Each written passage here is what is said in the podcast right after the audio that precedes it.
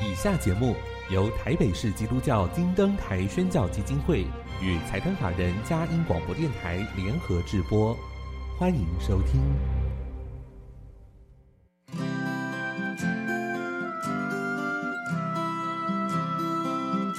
在现代紧凑的生活节奏里，以爱建立和谐的家庭生活，以喜乐专业的态度投入服务。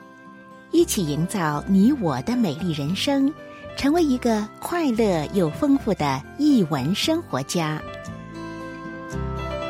译文生活家，本节目是由林森南路礼拜堂社团法人中华民国合家欢协会、佳音广播电台联合制作，欧灵静主持。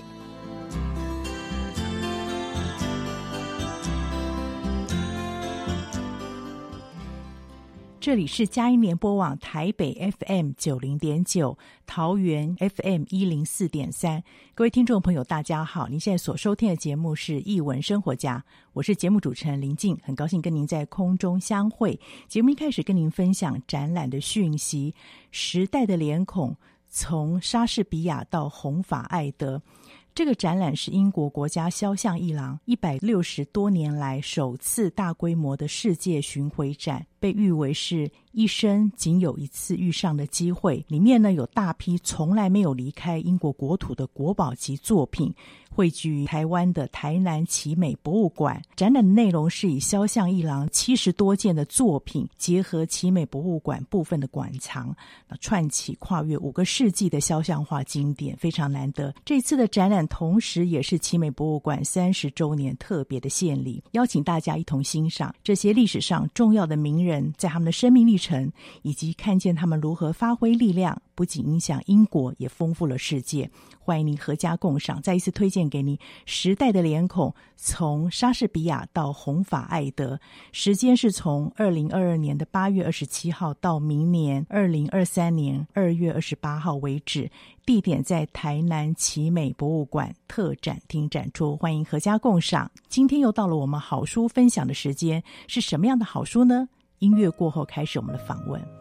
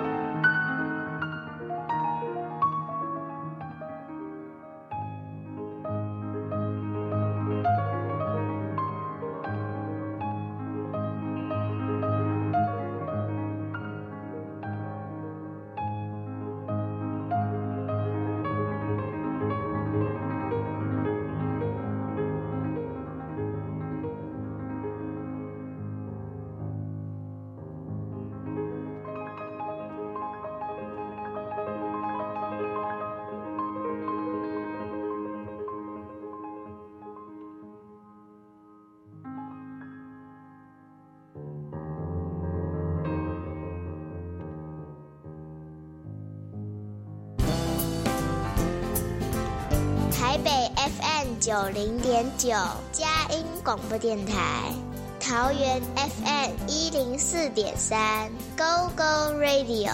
宜兰 FM 九零点三，Love Radio，这里是佳音 Love 联播网，精彩节目，欢迎继续收听。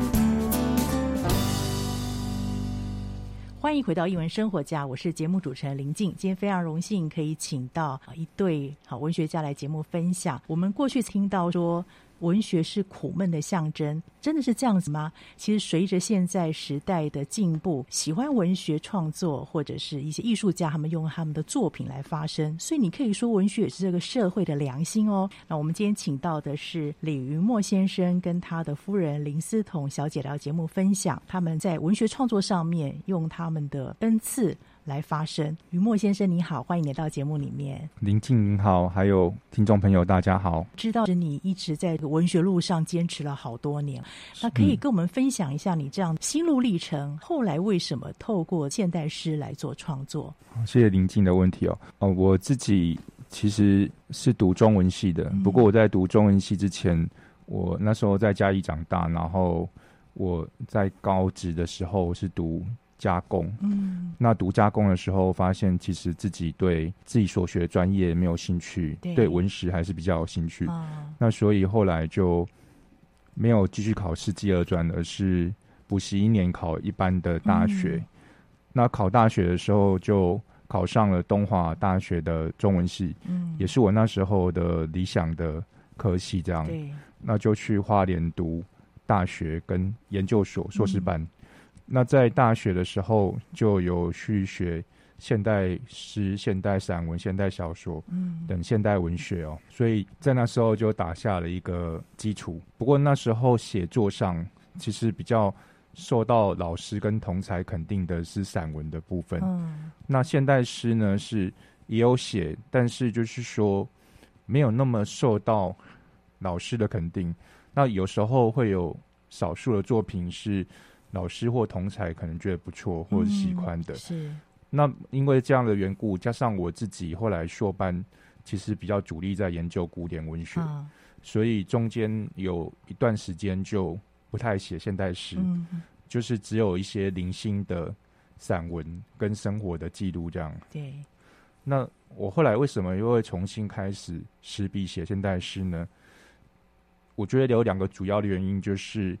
第一个，我自己在教学的时候，嗯，因为我那时候在教学，我教了现代散文，还有现代诗歌选读。嗯。教学对象是大概？哦，我那时候是在正大读博士班，嗯，然后兼任讲师，是，所以我的对象是正大的学生，哦，大学生，对对对，主要是大一学生呢，但是也有其他各年级，嗯，因为正大的通识国文是每个年级都可以修，以是，对。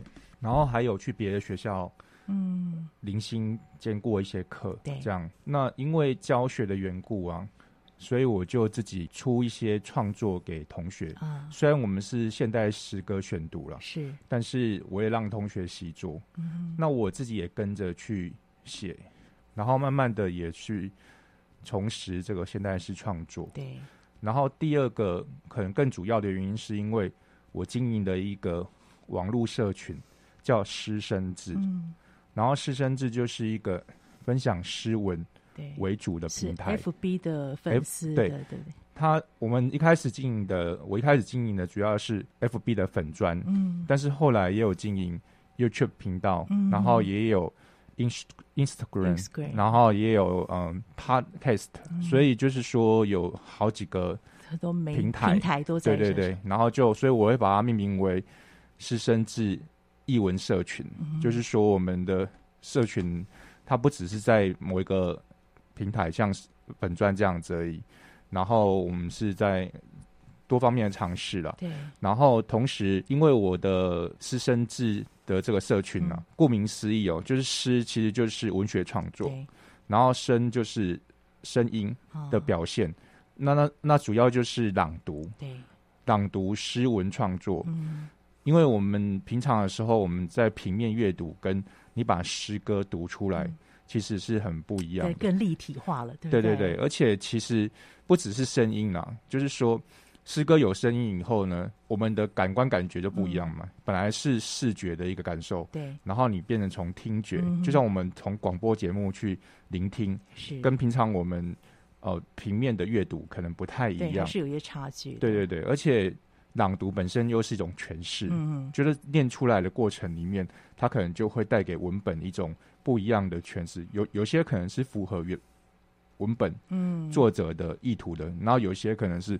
呃，朗读者自自己的一个体会、体会诠释这样子。那这是声音，然后还有手写字。嗯，因为手用手写字来传播文学，在近年来也是非常的热门的一个途径。是，就是在脸书啊、IG 上啊，都有很多人透过手写字去，比方说截录一段嗯美好的文字，嗯、然后向大家分享。嗯，然后每一个手写者他们的他们的文字。他们手写字可能有他们自己的风格特色，特色嗯、然后他又可以形成一种不同的审美，这样。是所以，因为经营师生制的关系啊，我自己又阅读了非常多的作品，就是跟我、嗯、呃硕士班以前衔接起来啊，就是说不只是创作而已，主最主要是阅因为阅读了大量的作品，嗯、然后加上因为一直在选。作品出来分享嘛，是，然后慢慢也形成的另外一种不同于过去的一个审美，嗯，就是我过去是受到学院的训练，对，所以我的那个呃诗歌的审美原来是比较接近学院的一个标准，嗯，然后后来就是说，经过了这些年来的一个尝试跟转变之后呢，就是说我想尝试创作一些。不同于学院标准，不不完全等同于学院标准，然后主要它可能是面向更大的读者群的。嗯、了解，对因为现在自媒体也起来了，所以各种不同的呈现方式，好、呃、都可能。那我们也非常荣幸请到了呃您的夫人，其实也是这个著作《无地方草》的责任编辑哦。本身自己也是一个文学家、创作者林思彤小姐哦，来到节目里面分享。等一下会请思彤介绍一下她自己的创作，但是我们想请您先分享一下，呃，这本书《无地方草》，从你自己的，不管是您从家人眼光或者编辑的眼光来看待这个作品，可以跟我们分享一下。呃，林静好，各位亲爱的听众朋友们，大家好，我是林思彤。呃，谢谢林静的提问哈。我觉得这本书当时我们在思考出版的时候，其实看到文稿的时候呢，呃，我跟我们总监讨论，嗯、那总监就说，既然我们师生制是以诗对作为呃各种不同的展演和分享，嗯、例如说我们手写，嗯，例如说像我们朗读有声音嘛，呃、对，所以说对，没错，所以他就说，哎，那他给一个很棒的建议。我们也觉得这个建议其实是非常适合、非常贴切的。好，那但我必须说啦，在制作过程中，其实就是大家都很、都大家都很辛苦，然后包含就是呃，我们在看到内页的时候，我们会发现到手写字，其实我们那个时候，因为我们师生字一直都有蛮多的合作的手写者哦，因为我同时也是师生字的总招啊，所以说我们从这平常往来互动。就是有了很好的活动呃互动基础的手写朋友者，跟他们邀请，嗯，他们也都欣然同意。对，只是很可惜，因为某些因因素，那这个因素是什么？我后面会比较仔细的说。嗯、呃，有些朋友的手写并没有完全收录。OK，好，因为我们现在手上拿的书是黑白印刷，对，但是我们在手写的过程中，有些手写者他惯用的是钢笔哦，大部分啊，大部分是钢笔是。是钢笔的墨水，有的墨水可能比较淡，淡比较浅。哦、那依照他写书写的这个笔画力道，嗯、会变成说有些字，它其实呈现在上面会是深浅不一。效果对对，深浅不一。嗯、那有些字其实放上去的效果是非常不好的，视觉上面的考量。对，完全就是可能糊模糊掉，嗯、然后反而不放，就是你放上去可能会是。呃看不清楚的，对，我觉得还反而减损了这个字的美感。是是，所以有些我自己私心觉得写的非常好的手写者朋友。没有放进去，我觉得很可惜。没有，也许以后有其他的呈现的平台也是有机会，是对不对？是。然后，但是从这件事情之中，我们也、嗯、也也也也获得了蛮多的一个经验啦。嗯、那例如说像，像呃，我们后来就知道，呃，你手写完，你请委我们委托手写者朋友的时候，可能要非常明确跟他说、嗯、啊，请你写在白纸上面，哦、然后请你用黑色的。墨水，墨水对，对，因为可能有的来是漂亮的蓝色 啊，因为我们印的不是彩色，对对，所以说你这个蓝色可能在它上面就会是灰色，嗯，它可能就是糊成然后散开的灰色，然后超可惜的，对，内心会觉得说哈，真是太可惜，可是又不好意思请人重写，就会觉得说你这样占用别人太多时间不好吧？是是，嗯，因为我们也很感谢，其实我觉得这边也要深深的感谢我们的受写者朋友们跟我们的朗读协力的伙伴们。大家都是意气相挺，情意相挺。我想也是非常难得，因为知道一本书的呈现，创作归创作，对，可是到变成书呈现，它有它很多的考量，包含装帧方式，还有你们这个编排的整个架构，是都思考过。我发现这本书不是普通的一个现代诗的诗集，它有好多的艺术的呈现在这里面，是一个综合体，多元的综合体，所以让我们阅读起来更丰富。那到底里面有什么呢？我们先进一段音乐，等一下再请两位来分享。我们先进一段音乐。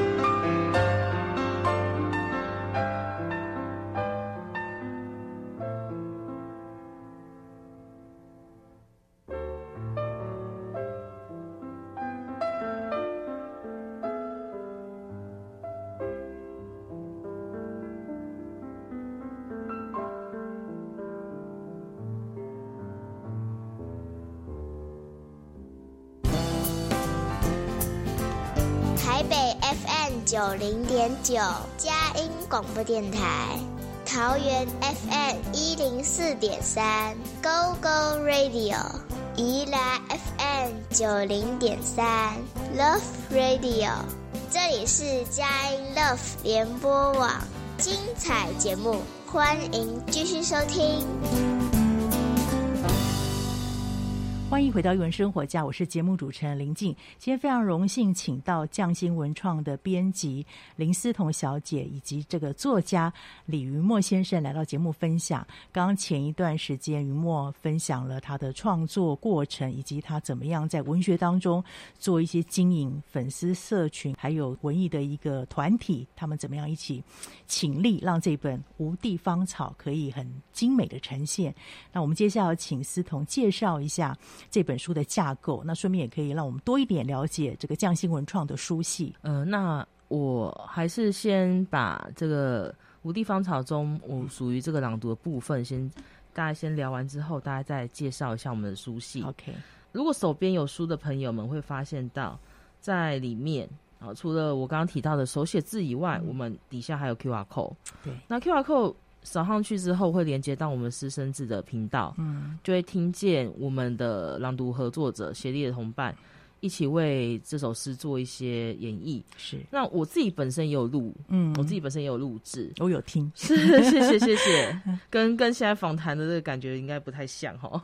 有，因为可能有音乐背景的关系啦，是对，但是音质都是很美的。是，但讲到这个，你讲到一个非常大的那个关键、嗯、关键词音乐。嗯，在这本书制作的过程中，我也可以讲一下，就是小插曲。嗯，然后如果以后要做这方面的这个设计的朋友们，也可以参考。对，那因为刚刚讲到，刚刚前面手写字嘛，是我们可能要用白白纸黑字，真的这是要白纸黑字的方式。在你后置的呈现，可能才会有一些比较好的效果。但是在我们在录制的过程中，因为我们是进去录音室录制的，那那时候因为疫情的关系，嗯、所以我们都是戴着口罩录音。对，那我们也知道，可能你戴着口罩说话不是那么的方便，嗯、可能会有一些声音的杂杂质或杂讯或是什么的。是，那我们可能有些要用后置来掩盖掩盖掉那个差异，对，比较不那么明显。是，但是。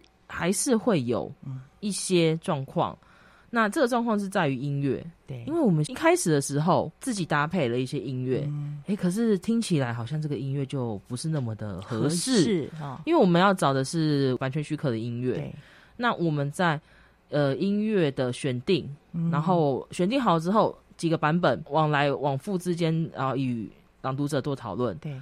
的过程中，其实耗去蛮多时间心力。嗯、我必须说，除了这个云梦老师他在写这本书的时候，可能花费了很多的时间心力完成它。嗯、我觉得第二长的时间，可能就是我们朗读的部分了。嗯，我相信。真的，因为譬如说像我们朗读，然后可能我们一个朗一首诗可能有两个版本，对，哎，可能有不同的组合，嗯，诠释这首诗，因为每个人在诠释诗有不同的感受，对，对，这个部分。那。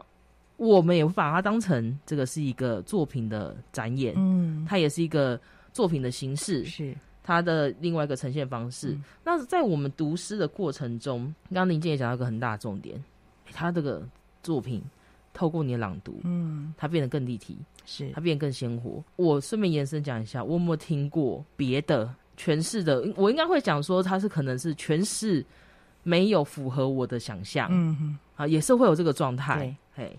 那我们就尽量避免这个状态，所以可能大家会选好几首诗，嗯，然后我们在录的过程中，不停的像是我觉得比较像是打磨抛光的过程，嗯，然后让这个作品让这个诗句变得越来越立体，越来越闪亮。对，我觉得你刚刚讲那个立体的这个形容真的太精准、太到位了，嗯，因为你在读这个诗的时候，你听见，嗯，你就会觉得它有个画面浮现。是，那包含我们李老师，他里面有蛮多作品是，哎，你的这个诗句一下来，对。声音一出来，你就会慢慢的呈现，嗯，那个画面。嗯、那包含他之后，我看到他后面会不会再提到这首诗啊？嗯、但是这首诗是还蛮好的一个 一个这个范例啊、哦呃，就是炊炊烟的那一首，对，呃，寄梦炊烟的那一首。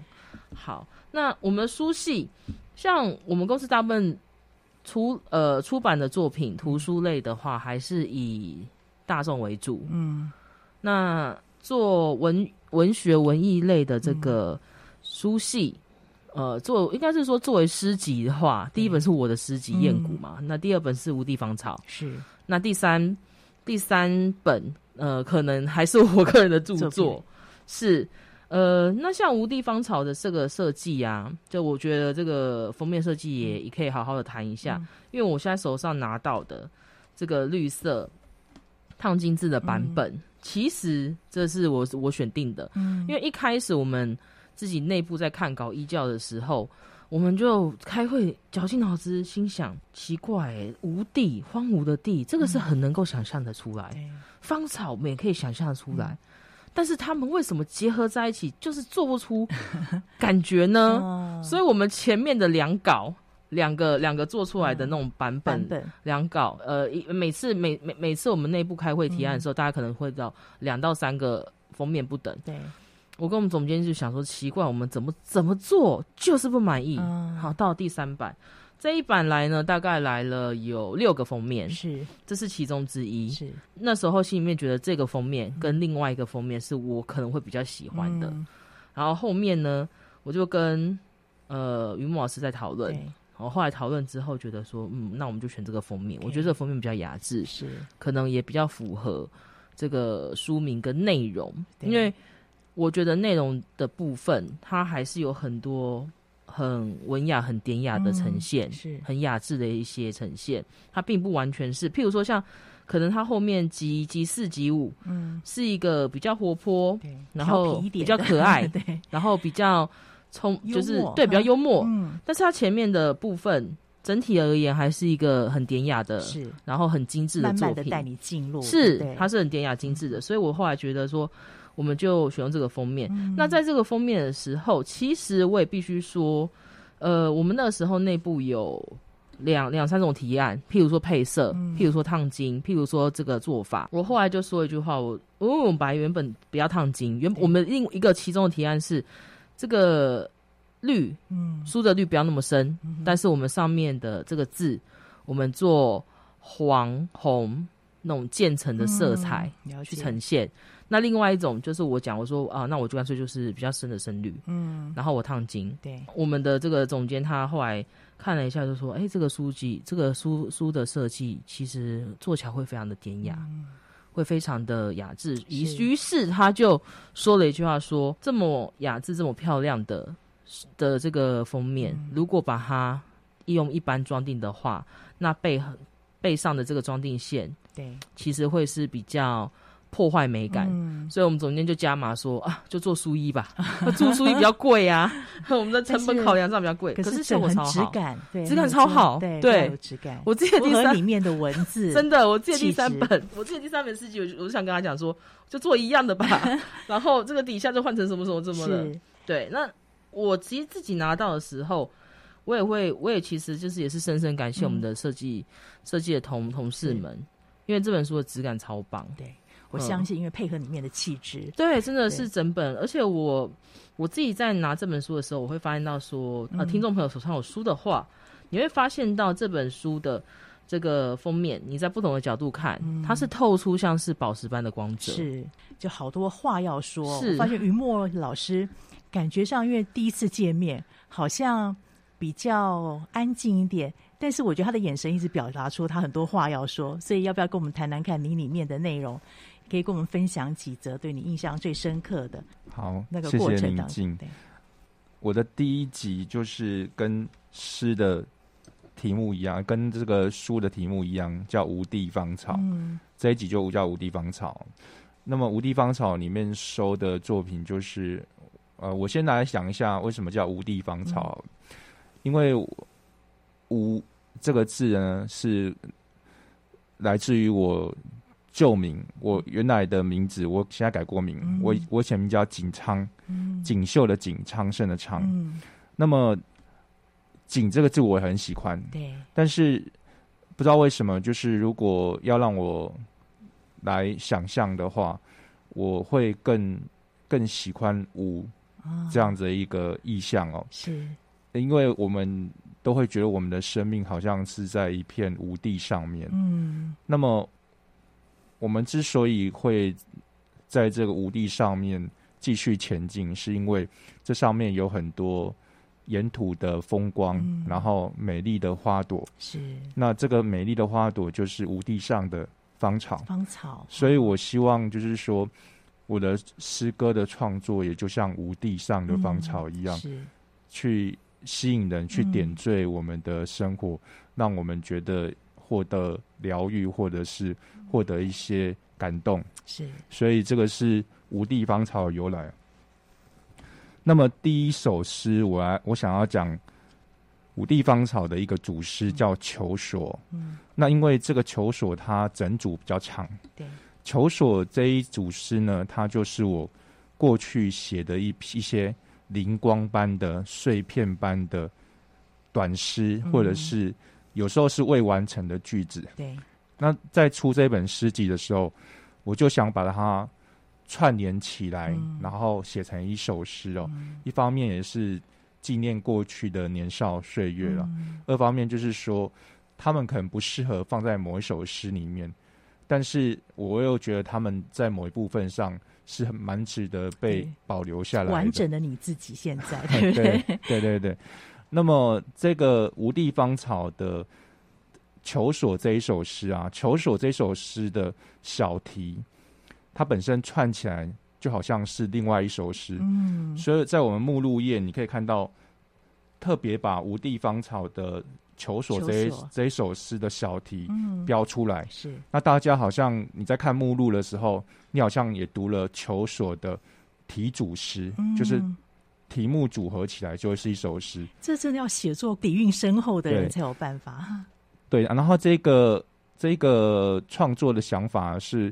来自师统的诗集哦，嗯、就是说师统的诗集像燕谷啊，他在他的题目上，他都会去做一个有序的安排，嗯，所以他题目常读起来就是几首诗的感觉，确实。那那我就想说，我可以在我题目上做这样一个设计，嗯，那但是我在这一本里面，就是只有在求索这边有特别去安排这样的一个呈现方式，是。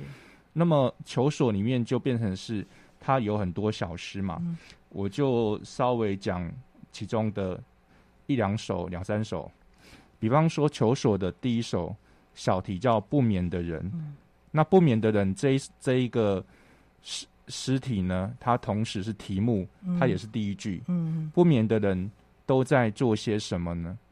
仍有汽机车奔驰的声音自窗口传入，仿佛火柴棒擦过叶之河，绽放一瞬一瞬的花火。那么这一首诗在写的就是我们在夜深人静的时候，好，夜深人静的时候会听到外面汽机车的声音，非常的明显。嗯、那通常这些不眠的人就是晚上睡不着觉、嗯、失眠的人，是。然后他们的感官感觉会被放大，嗯、敏锐，对不对？对对对。那他们虽然听到的是声音，嗯、可是呢，好像在他们心中有了画面，嗯、就是说。这些汽机车的声音，它本来是噪音嘛？对。可是他们擦过夜的那个声响，传进耳朵里面，好像变成一个具象化的画面。嗯。以文学的修辞来讲，这叫转化。嗯。它是一个修辞的的技法，就法对。是。然后，但是就是说，我们在生活里面感觉到的确就是这样子，就是我们听到那些声音，那好像感觉到。那些声音，它浮现某一种意象，嗯，就好像这些汽车用他们的轨迹去擦过叶之河，就像划过火柴棒一样，是，然后就变成火花这样子。好，所以听众朋友，你有没有觉得今天又听了一个大师的文学课？原来文学作家的脑袋真的跟我们不一样，他们怎么样用灵敏的观察、想象，让文字可以这么美的呈现？那我们先进一段音乐，等会儿再听听看于墨老师要再跟我们分享哪一些。美丽、精彩又生动的诗。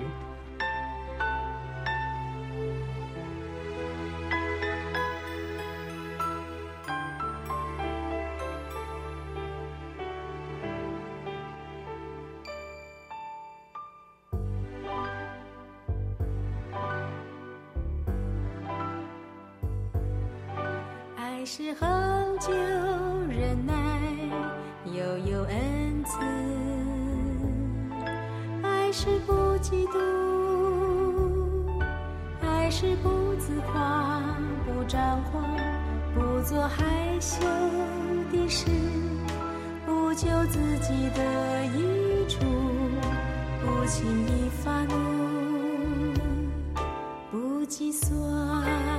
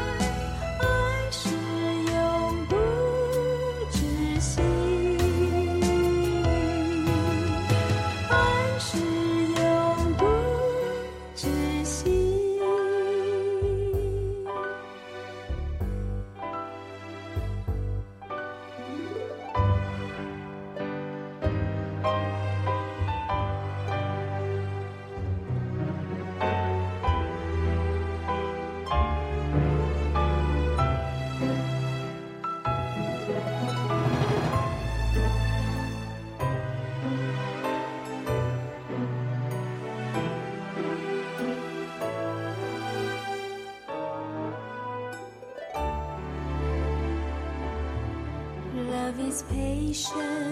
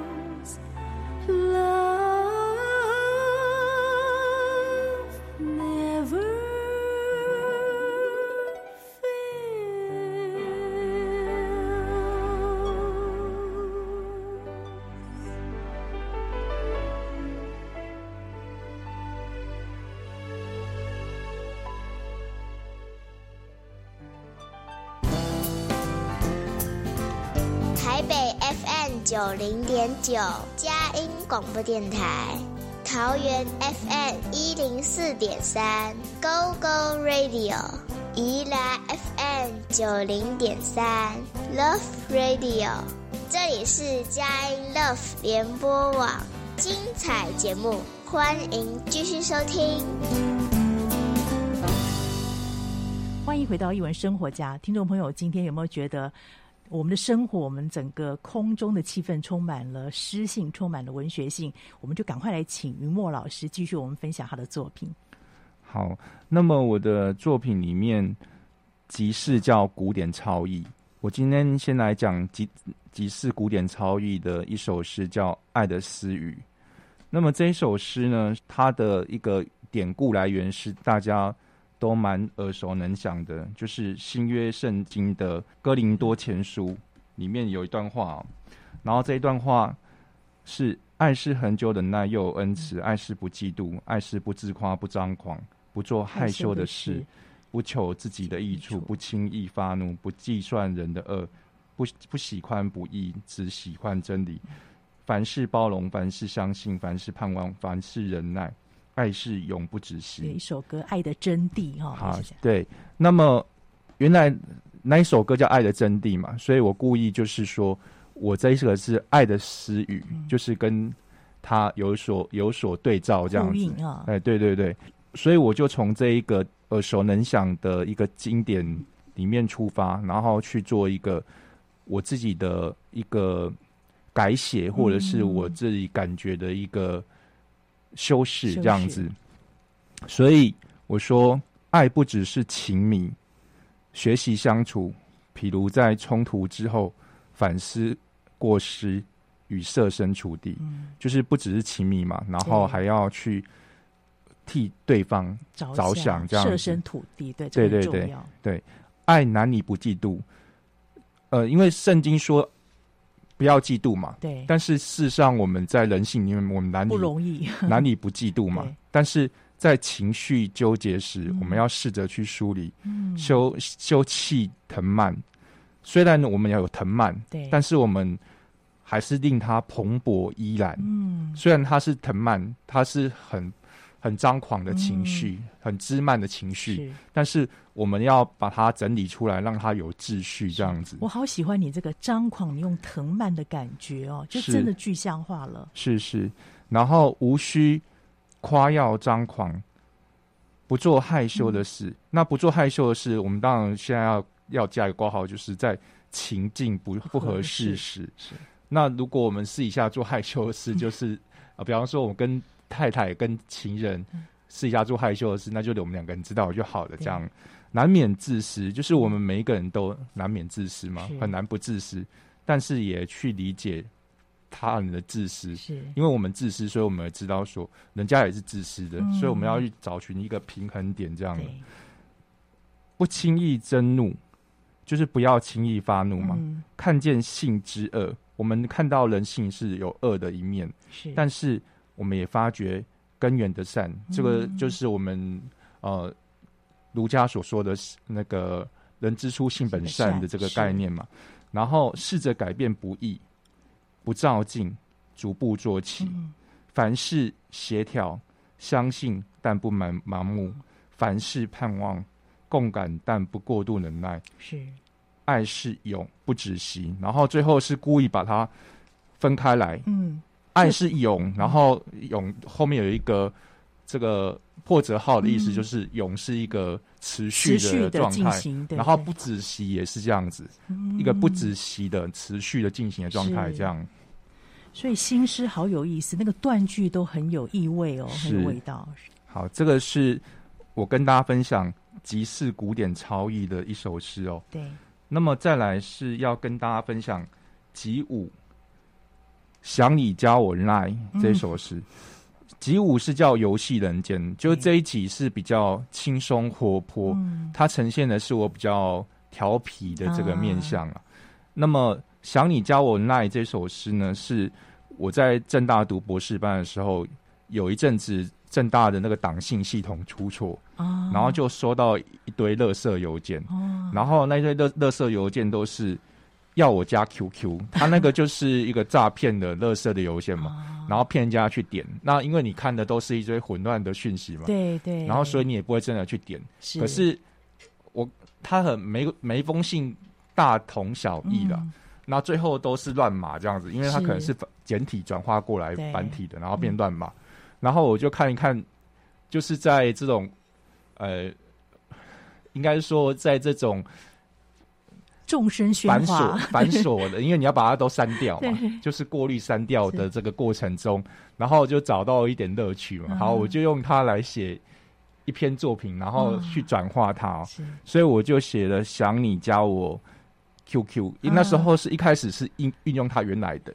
对，然后后来在诗集这边的时候，我就改写，因为我们台湾人比较常用的是赖，对，然后所以我就在这个想你加我那里面加上了很多我所认识的亲友，嗯、或或者是在我生命里面具有分量，或者是某一段历程里面他是重要的重要的他人，对对对对，我就把他们加进来哦。嗯、那不过这个诗诗集出版之后，还是发现。很多人的名字都漏掉，这、uh. 我觉得这个有点像是得奖感言，就是说你讲了非常非常多的人，但是总是还是会。不及备载。对，就是你你的小抄虽然已经写满了很多 人的名，但是还是漏掉了很多这样子哦、喔。表示你要出续集，这个意思。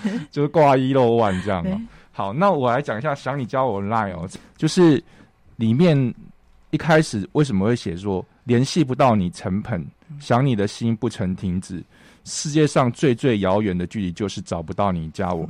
陈鹏呢，她是我的奶奶，哦、就是我我的奶奶名叫陈鹏，那她已经过世很多年了。是，那因为我小时候基本上是像隔代教养，啊、就我我爸妈，我爸妈在台北工作，嗯、然后我很小就跟我祖父母住在一起的，嗯、所以是我祖母照料我居多了，嗯，所以我就了解了。对，嗯。我就把陈鹏当成这个是第一个名字嗯。对，还有新芳，您也是。其实我很好，只是少年。嗯那新芳就是我妈妈的名字，对，就是祖母妈妈嘛。嗯然后再来这一些人，就是我的朋友、亲人，主要是朋友啦。然后像呃这边提到还有一些是我们的合作者，嗯就是我们手写朗读合作者都有，还有我们师生制社群的伙伴们，嗯还有就是我博士班的朋友们。嗯那比方说，我来讲一下哦，嗯，我看因为好多人名哦，所以我要思彤，我有看到，对遇见你真开心，对不对？这个很重要，太太一定要讲。对对对，好像两百零五页的一群朋友嘛，嗯那是同学，文宏、李峰、彭介这一些嗯是同学。嗯然后第一行的最后一个遗秀是我们下一届的学妹，大学的时候啊，那她已经意外过世了。那也像是纪念她一样，把她写进来哦。嗯。然后再来就是倒数第二段，思彤遇见你极其开心，嗯。就是我太太嘛，然后也是我的诗人的朋友、诗友这样子，对，灵魂伴侣。啊，灵魂伴侣对。然后最后是一堆，你看就是乱码的文字嘛，嗯。这些乱码文字就是当时那种信件保留下来，就是你也不知道它意义是什么，意义是什么。意义不明，但是就故意把它保留下来，嗯放在结尾，啊就是说，呃，就就这就是这它是一种形式上的一个保留了，是。就让这首诗它基调是轻松有趣的。嗯。可是我我在这首诗里面，我有加上一些温馨的感念的嗯成分，这样，是。嗯，啊，谢谢！你可以看到诗人有趣、幽默、调皮那一面，所以我们不会觉得文学家只是好像很专庄重的写一些古诗，然后是还是有很多这种可爱的那一面。嗯这边我来听听看，思彤你自己来看待这本书的出版，还有呃，我相信读者有不少的回馈，可不可以跟我们分享一下这个部分？这么说吧，就是以他太太的立场啊，嗯其实那时候是我一直鼓励他说，你的作品可以整理一下，集结成册，因为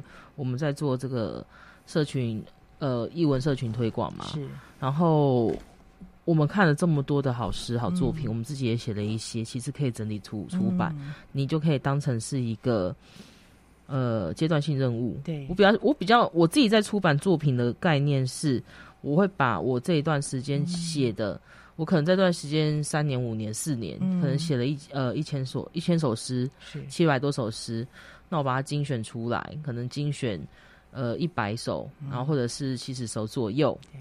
我想要做的是精品的概念，那我觉得你总是可以留下一些这样的作品，你去了解你自己的成长轨迹，所好像也到一个里程碑，对不对？所以我其实是非常乐见，因为我一直推他，一直推他啦，一直推他。但是重齁要他人，对，但是哦，其实像他，因为他对他而言，这是他的第一本啊比较算是正式的作品啊，所以说有很多地方很多细节是是从他是没有这个经验的，那变成说我可能要一直去。呃，分享我之前的出版经验给他，嗯然后跟他讲说啊，你这个可能会怎么做，我们比较适合。是。那这个我必须讲啦，因为呃，毕竟是责任编辑嘛，你也知道责任编辑跟作者就是常常吵架嘛，我们就我们就是负责沟通的管道。对，那譬如说我自己在在跟他讨论这本书的时候，我就会说，我说你这本书其实一开始我们做一个比较面朝大众、面向大众的对，会是一个很好的。嗯很友善的，也也非常棒的一个展示。因为他的作品跟我作品比较起来，那他的作品是比较大众会比较喜欢、比较易读的。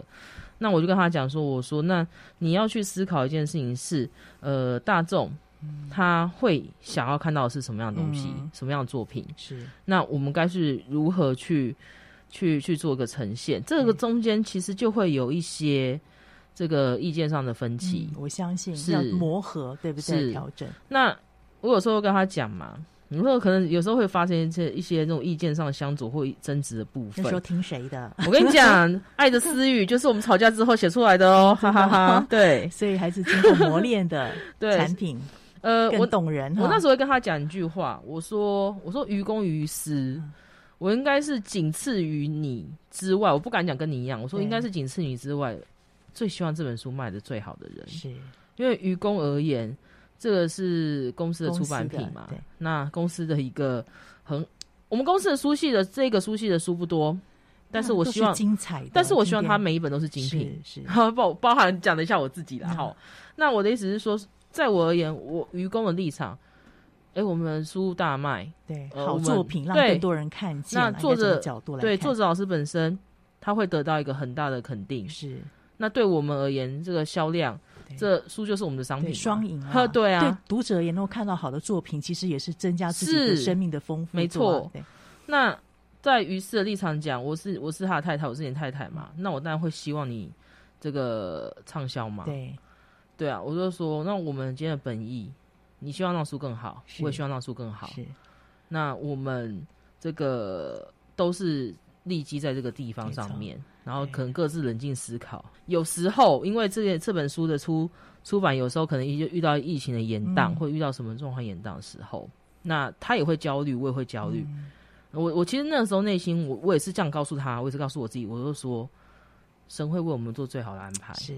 对，真的最合适的时候，就是需要听到这样的声音。是，是，其实我总是跟他讲说：“我说哦，那个我相信这个时候虽然可能出版我们延宕了一些，嗯、我们慢了一些，不管这本书怎么样呈现，我相信这都是神的祝福跟安排，是这有神的意义。对”后来发现到说：“哦，神的意义。”我后来跟他讲，这是我自己觉得了啦。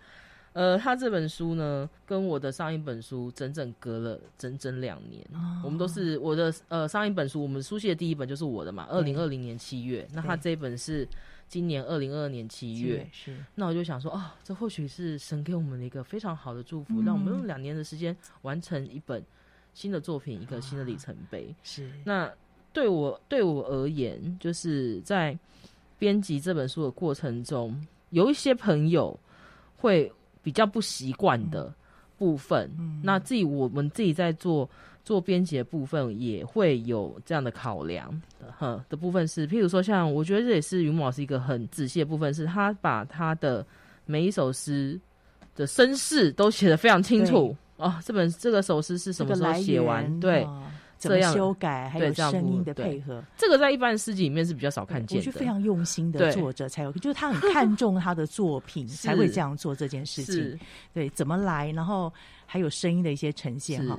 所以非常谢谢云墨老师，我们真的期待两位各自有各自更精彩的作品，让这个世代有更多更美好的声音留下来。我们真的非常需要，因为文学就在生活当中。谢谢林静的分享，好，谢谢林静，谢谢亲爱的听众朋友们。好，听众朋友，谢谢你今天收听。我再一次推荐《无地芳草》是李云墨老师的作品，是匠心文创的书系，非常精彩，真的值得您可以好好的来收藏，甚至放在案头当案头书，睡前或者早上起来的时候，每看一首，回想你的生活，回想你所面对的世界，我觉得会给我们很多正向的帮助。诗真的是带给我们很大正向的力量。再次谢谢两位今天的受访。我们首播在电台，过几天之后，你可以在我们佳音联播网点选这个下载区里面。做连结都在这上面，可以分享给中南部或是海内外的朋友，或者是过几天之后有 p a c k a g e 上面也有哦，可以分享给这些好朋友，让我们一起来享受阅读的乐趣，让文学、让诗陪伴着我们成长。谢谢你今天收听，欢迎下周同一时间再会。